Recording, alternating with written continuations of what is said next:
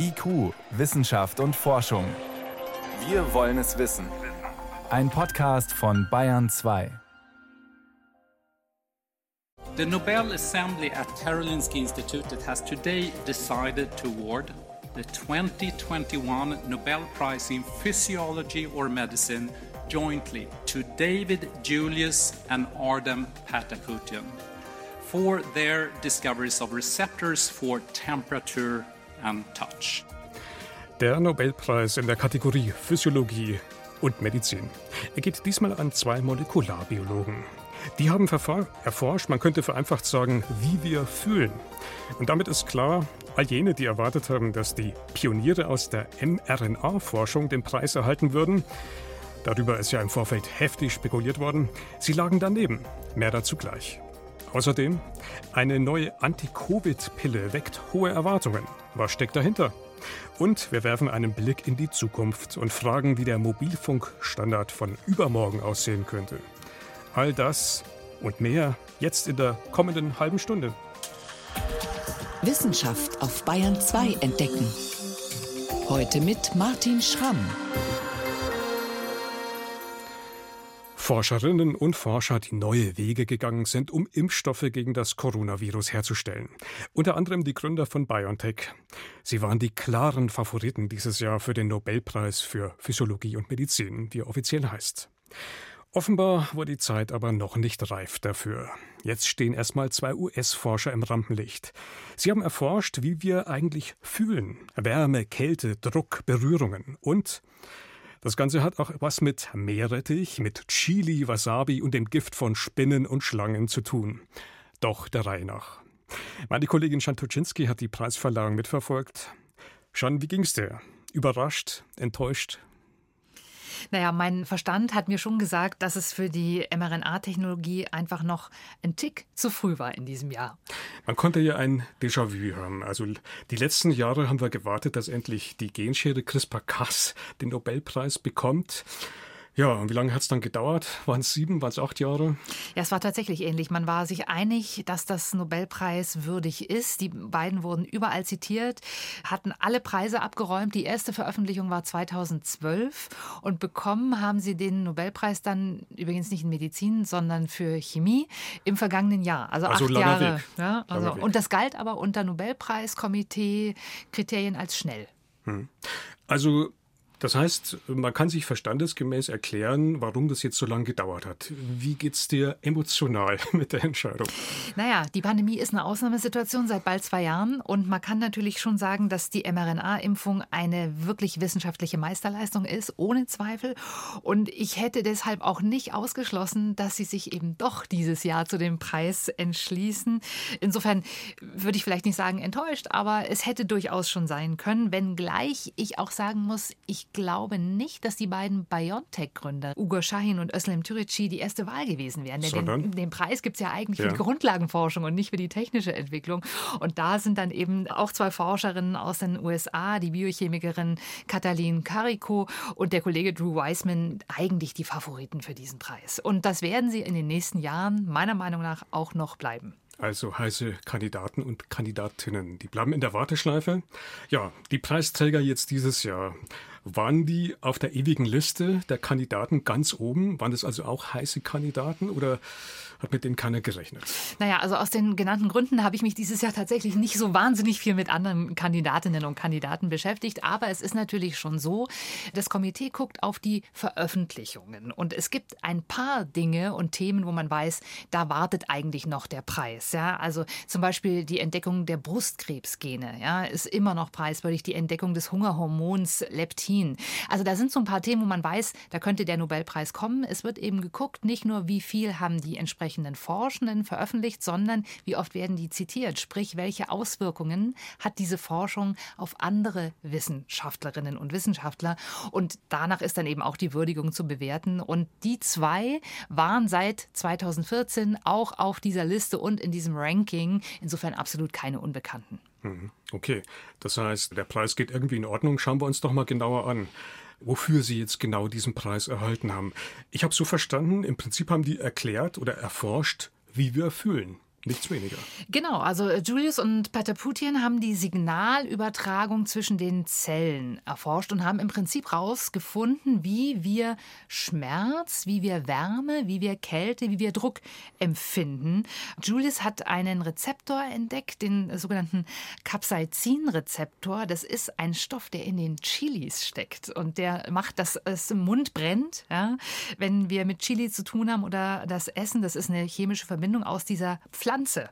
Und er wollte eben wissen, ja, wie kann es sein, dass etwas, was wir sozusagen in den Schleimhäuten oder auf der Haut haben, bei uns Brennen auslöst als Signal im Gehirn. Also ein heißer, scharfer Stoff.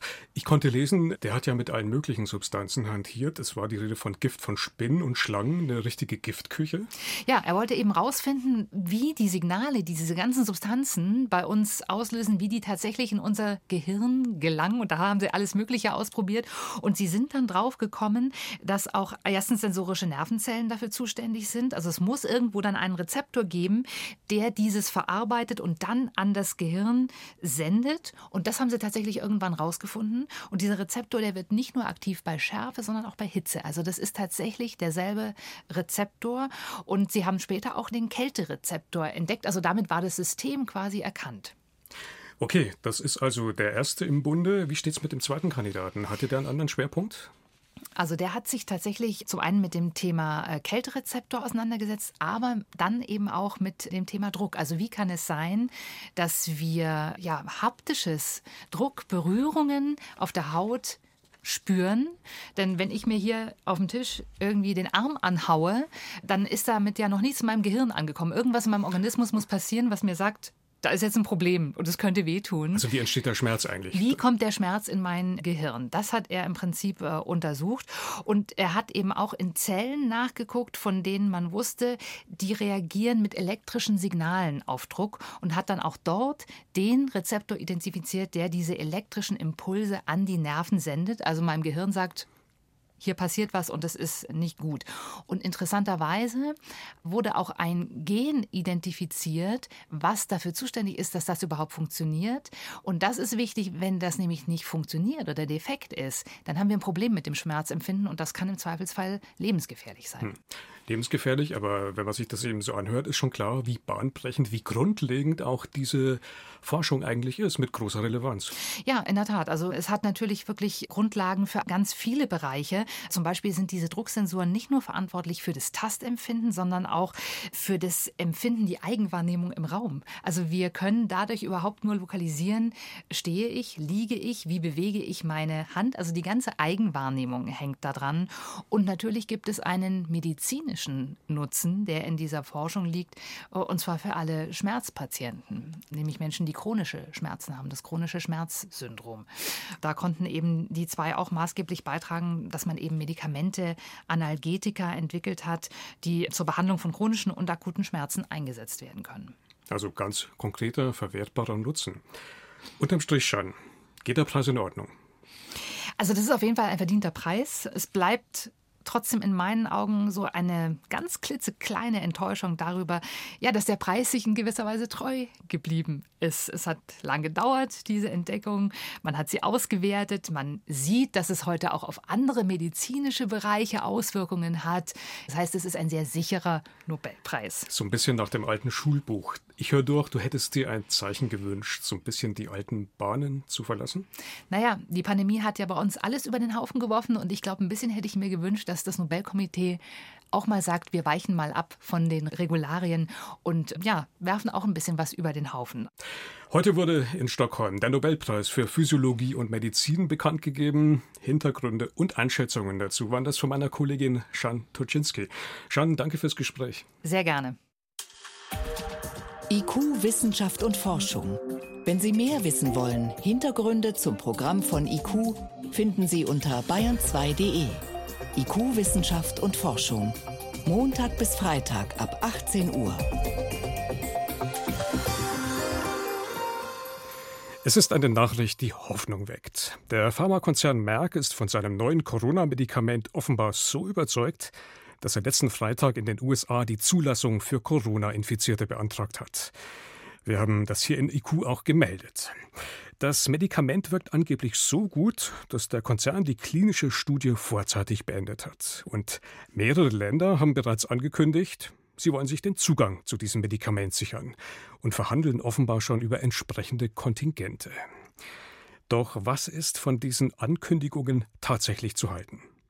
Wann könnte diese Anti-Covid-Pille tatsächlich auf den Markt kommen und wer würde davon profitieren? Sebastian Kirschner berichtet knapp 800 mit Corona infizierte Patienten. Das ist die durchaus solide Basis der Studie zu Molnupiravir. Die eine Hälfte bekam den Wirkstoff, die andere ein Placebo. Das Ergebnis? Von der Gruppe mit dem Scheinmedikament mussten 53 ins Krankenhaus, acht starben. Zum Vergleich, nur gut halb so viele der Probanden, die die Anti-Corona-Pille bekamen, mussten ins Krankenhaus. Gestorben ist niemand. Und nicht nur das klingt äußerst vielversprechend, findet Christoph Spinner, Infektiologe und Pandemiebeauftragter der TU München. Das Arzneimittel kann sehr leicht als Tablette verordnet werden und ist damit wirklich das erste möglicherweise zulassbare Covid-19-Medikament, das ausschließlich oral als Tablette eingenommen werden kann. Und alle anderen Medikamente, die wir heute nutzen, müssen als intravenöse Infusion und damit im Krankenhaus eingesetzt werden. Ein bedeutender Fortschritt, wenn auch die Hausärztin die Corona-Behandlung übernehmen kann. Wer Molnupiravir bekommt, den erwarten acht Pillen am Tag und das fünf Tage am Stück. Wichtig dabei, das Medikament ist für die frühe Phase von Covid-19 gedacht. Damit es wirken kann, müssen Patienten die Tabletten innerhalb der ersten fünf Tage nach Auftreten der Symptome einnehmen. Die Pille funktioniert, indem sie die Vermehrung des Virus stört.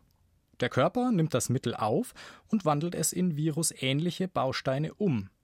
Das Virus baut diese in das eigene Erbgut, die RNA, ein, wie einen blinden Passagier.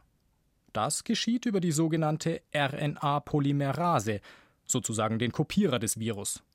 Das Entscheidende beim Medikament? Die Polymerase macht Fehler. Das heißt, während der Replikation des Erbguts des Virus entstehen so viele Fehler, dass daraus keine funktionsfähigen Viren mehr entstehen können. Und so wird die Infektion unterbrochen. Erklärt Patrick Kramer, Molekularbiologe und Direktor am Max Planck Institut für biophysikalische Chemie in Göttingen. Ähnlich funktioniert auch das als Infusion eingesetzte Corona-Medikament Remdesivir. Der Unterschied? Molnupiravir macht seinen Job gründlicher, urteilt Kramer.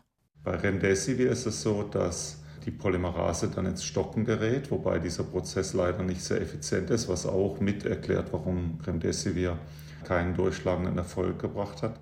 Noch ist es allerdings zu früh, alle Karten auf das Präparat zu setzen. Da sind sich viele Experten einig. Bisher handelt es sich um ein vielversprechendes Zwischenfazit der Studie. Die endgültigen wissenschaftlichen Ergebnisse stehen noch aus. Darüber hinaus sorgte Molnupiravir im Rahmen einer anderen Studie auch für massive Nebenwirkungen, sagt Molekularbiologe Patrick Kramer. Also es gibt eine Studie, die beschreibt, dass Molnupiravir in hohen Dosen in Zellkultur mutagen ist. Das bedeutet einfach, dass dieser Baustein, der durch Verstoffwechselung von Molnupiravir entsteht, dass der auch in DNA eingebaut werden kann, nicht nur in RNA. Und das wäre natürlich eine gefährliche Sache, denn man will nicht in die DNA im menschlichen Körper eingreifen, weil das zu allen möglichen Folgeproblemen führen kann. Und diese Sache muss natürlich erst ausgeschlossen werden, bevor man dann in die breite Anwendung geht. In den USA hat der Konzern Merck indes bereits eine Notfallzulassung für sein Präparat beantragt. Und dort scheint man auch sehr zuversichtlich zu sein, was die Wirkung angeht. Bereits im Sommer haben sich die USA 1,7 Millionen Dosen des Wirkstoffs gesichert. Infektiologe Christoph Spinner erwartet, dass Molnupiravir auch hierzulande bald auf dem Markt sein dürfte. Wir gehen natürlich davon aus, dass der pharmazeutische Unternehmer auch bei der Europäischen Arzneimittelagentur Antrag auf eine Notfallzulassung stellt, sodass dieses Arzneimittel idealerweise in einigen Wochen zur Verfügung stehen könnte. Es wäre das erste Medikament seiner Art. Auch bei den Pharmaunternehmen Pfizer und Roche laufen Studien zu antiviralen Pillen. Ergebnisse soll es in den nächsten Monaten geben. Auch wenn sich die Hoffnungen auf ein wirksames Medikament erfüllen, Experten wie Patrick Kramer betonen, Die Impfung ist und bleibt natürlich der Gamechanger. Das ist das zentrale Instrument, um aus dieser Pandemie zu kommen. Allerdings, auch wenn viele Menschen geimpft sind, wird es weiter Corona-Ausbrüche geben. Dann will man auch die Risikopatienten vor einem schweren Verlauf schützen. Dafür sind die Medikamente nützlich. Sebastian Kirschner über eine Anti-Covid-Pille, die große Hoffnungen weckt. Sie hören Bayern 2, es ist 18.20 Uhr. Bayern 2. Wissenschaft schnell erzählt. Heute mit Johannes Rostäuscher und wir starten ja mit dem Thema Impfen, konkreter mit der Impfbereitschaft gegen Corona. Die steigt endlich an. Die liegt jetzt aktuell bei 82 Prozent in Deutschland. Das ist tatsächlich der bisherige Höchstwert während der Pandemie und ist seit Juli um neun Prozentpunkte gestiegen. Das ist doch ein großer Unterschied. Gibt es eine Erklärung dafür? Also die beteiligten Wissenschaftler der Uni Hamburg sagen, Information ist nach wie vor der Schlüssel. Die Leute sind noch besser informiert, auch zum Beispiel durch gezielte Kampagnen in Gemeinden oder Stadtteilen, auch zum Teil mehrsprachig. Und die Impfbereitschaft wächst immer mit den Infektionszahlen natürlich. Mhm. Weiß man denn auch, was nicht funktioniert? Naja, nicht nur nicht, sondern eher sogar schadet, jedenfalls nach den Hamburger Erkenntnissen. Dieser echte oder gefühlte Druck auf die impfskeptischen Menschen. Auch nicht die Maßnahmen, die ihn erzeugen sollen oder auch nur können. 2G, Regel kostenpflichtige Tests, keine Lohnfortzahlung im Quarantänefall. Von den Ungeimpften wollen sich deshalb 4% vielleicht impfen lassen in dieser Umfrage, ein Drittel aber eher erst recht nicht. Mittlerweile der am zweithäufigsten genannte Grund, sich nicht impfen zu lassen. Der häufigste ist allerdings immer noch Misstrauen gegen die Impfstoffe. Da könnte man jetzt vermuten, okay, also Aufklärung hilft, Info, auf jeden Fall weiter aufklären. Aber bei manchen Bevölkerungsgruppen, sagen die Hamburger, bringen da die Wissenschaftler auch nichts mehr, weil sich zwar ein großer Teil gut über Informationen erreichen lässt, aber manche gar nicht. Das ist so und die muss man emotional packen. Zum Beispiel wie in Portugal Prominente, die vom Long-Covid ihrer Mutter erzählen, Krankenpfleger, die nicht alarmistisch, aber ganz nüchtern von ihrer Arbeit äh, erzählen. Sowas bringt zum Beispiel in Portugal ganz viel und zwar die höchsten Impfquoten in Europa. Hm, das heißt Info mit emotionalem Touch. Genau. Ganz anderes Thema. Was ist besser, tiefergehende Gespräche oder Smalltalk?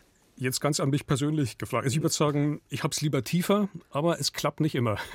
Genau, deswegen flüchten sich viele Leute in den Smalltalk. Aber selbst bei Gesprächen mit völlig Unbekannten, sagt die Wissenschaft, sollte man lieber ein wirkliches Thema probieren, als nur über das Wetter oder den letzten Fernsehfilm zu reden.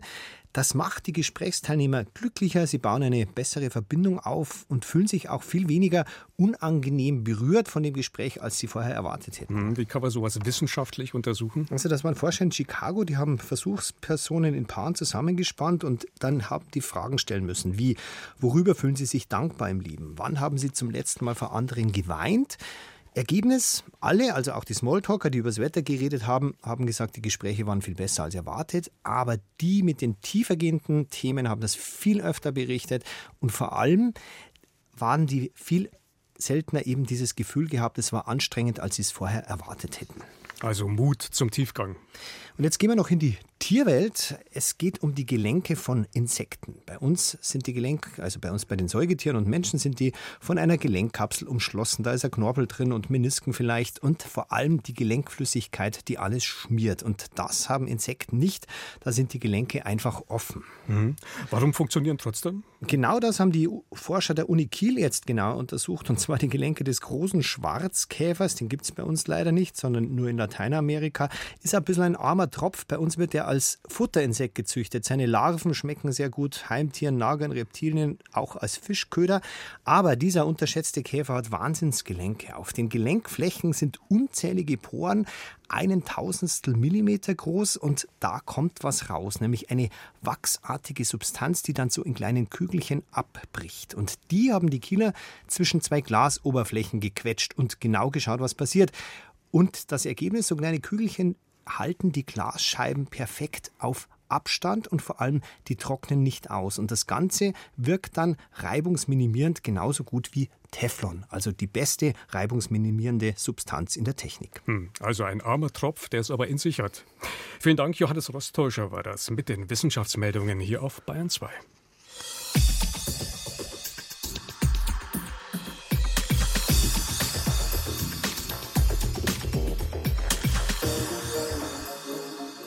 2G und 3G. Diese Abkürzungen für die einschlägigen Corona-Regeln waren in den letzten Wochen immer öfter zu hören. Schon viel länger gebräuchlich ist diese Kombi aus einer Ziffer und dem Buchstaben G, allerdings in einem ganz anderen Bereich, bei Mobilfunkstandards. Dort sind wir aktuell bei 5G, der fünften Mobilfunkgeneration. 5G wird gerade erst aufgebaut und doch zerbrechen sich Wissenschaftler schon den Kopf, wie es danach weitergehen kann und soll. Das Forschungsministerium hat dazu eine Viertelmilliarde Euro locker gemacht. Wohin die Reise gehen könnte, Bernd Oswald berichtet. Videokonferenzen boomen seit Corona. Die Gesprächspartnerin via Bildschirm zu sehen und zu hören ist alltäglich geworden. Was aber, wenn das gegenüber dreidimensional zu sehen wäre? Nicht nur das Gesicht, sondern der ganze Körper. Und wenn man mit diesem 3D-Menschen so kommunizieren könnte, als stünde er direkt daneben. Was wie eine ferne Zukunftsvision klingt, könnte laut Wolfgang Kellerer, Professor für Kommunikationsnetze an der TU München, in gut zehn Jahren Realität sein. Das kann man sich auch vorstellen, also die Hologrammkommunikation, das wäre eben dann, ja, was wir jetzt tagtäglich erleben, diese Videokonferenzen, dass man wirklich dann die Menschen nebeneinander stellen kann, aber eben auch dann in der Arbeitswelt, wenn jemand einem was wirklich konkret zeigen muss, das geht über Videokonferenz relativ schwer, dass man wirklich dann eben Hologramm Kommunikation, holographische Kommunikation macht, so wie man es aus den Science-Fiction-Filmen kennt. Kellerer leitet an der TU München das 6G-Zukunftslabor Bayern, eines der größten Forschungsprojekte zur sechsten Mobilfunkgeneration an einer deutschen Uni. Neben der Hologrammkommunikation brauchen auch Anwendungen wie das autonome Fahren oder ferngesteuerte Roboteroperationen die 6G-Technik. Denn dabei müssen Daten extrem schnell übertragen und Befehle binnen Millisekunden verarbeitet werden. Schnelle Datenübertragung heißt bei 6G bis zu einem Terabit pro Sekunde, also bis zu tausendmal so schnell wie jetzt im 5G-Netz, wo Gigabit-Geschwindigkeit möglich ist. Wolfgang Kellerer erklärt das am Beispiel eines Videodownloads. Wenn man jetzt sagt, bei 5G, ja, wenn man sich so einen großen HD-Video runterlädt, dann dauert das ähm, viele Sekunden, ja, bis man das dann da hat. Und wenn man das jetzt bei 6G macht, dann hat man das ja im Millisekundenbereich, also im Augenzwinkern, ja, haben sie dann so einen, so einen großen Video runtergeladen. Möglich werden so hohe Downloadgeschwindigkeiten durch höhere Frequenzen von 100 bis 300 Gigahertz. Zum Vergleich, bei 5G sind es maximal 60 Gigahertz. Die in Hertz gemessene Trägerfrequenz beschreibt die Anzahl der Schwingungen der elektromagnetischen Wellen pro Sekunde. Je höher die Frequenz, desto mehr Bandbreite steht zur Verfügung. Nachteil von höheren Frequenzen ist die geringere Reichweite. Das 6G-Netz wird ein sogenanntes intelligentes Netz sein, das genau weiß, wann, wo, wie viel Leistung benötigt wird. Möglich machen das Sensoren, die großflächig in den im Netz betriebenen Geräten verbaut sind, zum Beispiel in Robotern oder autonomen Fahrzeugen. Mit KI-Software sollen diese Sensorinformationen ausgewertet werden, damit das 6G-Netz möglichst energieeffizient arbeitet. Wie Bernhard Niemann, Leiter der Abteilung Breitband und Rundfunk beim Fraunhofer Institut für integrierte Schaltungen in Erlangen erklärt. Es ist eine attraktive Sache, dass man künstliche Intelligenz dazu verwendet, vorherzusagen, wo denn gerade besonders viel oder eher weniger Datenrate benötigt wird, was zu erwarten ist, wie sich die Nutzerzahl entwickelt und dann wirklich die Kapazität der Netze an den jeweiligen Bedarf dynamisch anpassen zu können. Noch müssen die Fachleute viele Grundlagen erforschen. Es geht beispielsweise um die Terahertz-Frequenzen. Da muss man auf der einen Seite Simulationen machen. Das ist Rechenarbeit am Computer. Man muss entsprechende Chips entwickeln, die mit diesen hohen Frequenzen zurechtkommen. Man muss Messungen machen, um zu verstehen, wie breiten sich die entsprechenden Funkwellen bei diesen hohen Frequenzen aus. Erste 6G-Standards sollen um 2025 vorliegen. Zwei Jahre später, also 2027, will die World Radio Communication Konferenz die 6G-Frequenzen festlegen. Ab 2030 beginnt dann der Rollout des neuen Mobilfunkstandards. Und damit steht die Infrastruktur für das Zeitalter des autonomen Fahrens, der operierenden Roboter und der interagierenden Hologramme. Aber bis dahin ist es freilich ein langer, langer Weg mit vielen Fragezeichen. Und mit diesem Beitrag von Bernd Oswald geht IQ für heute zu Ende. Im Studio war Martin Schramm.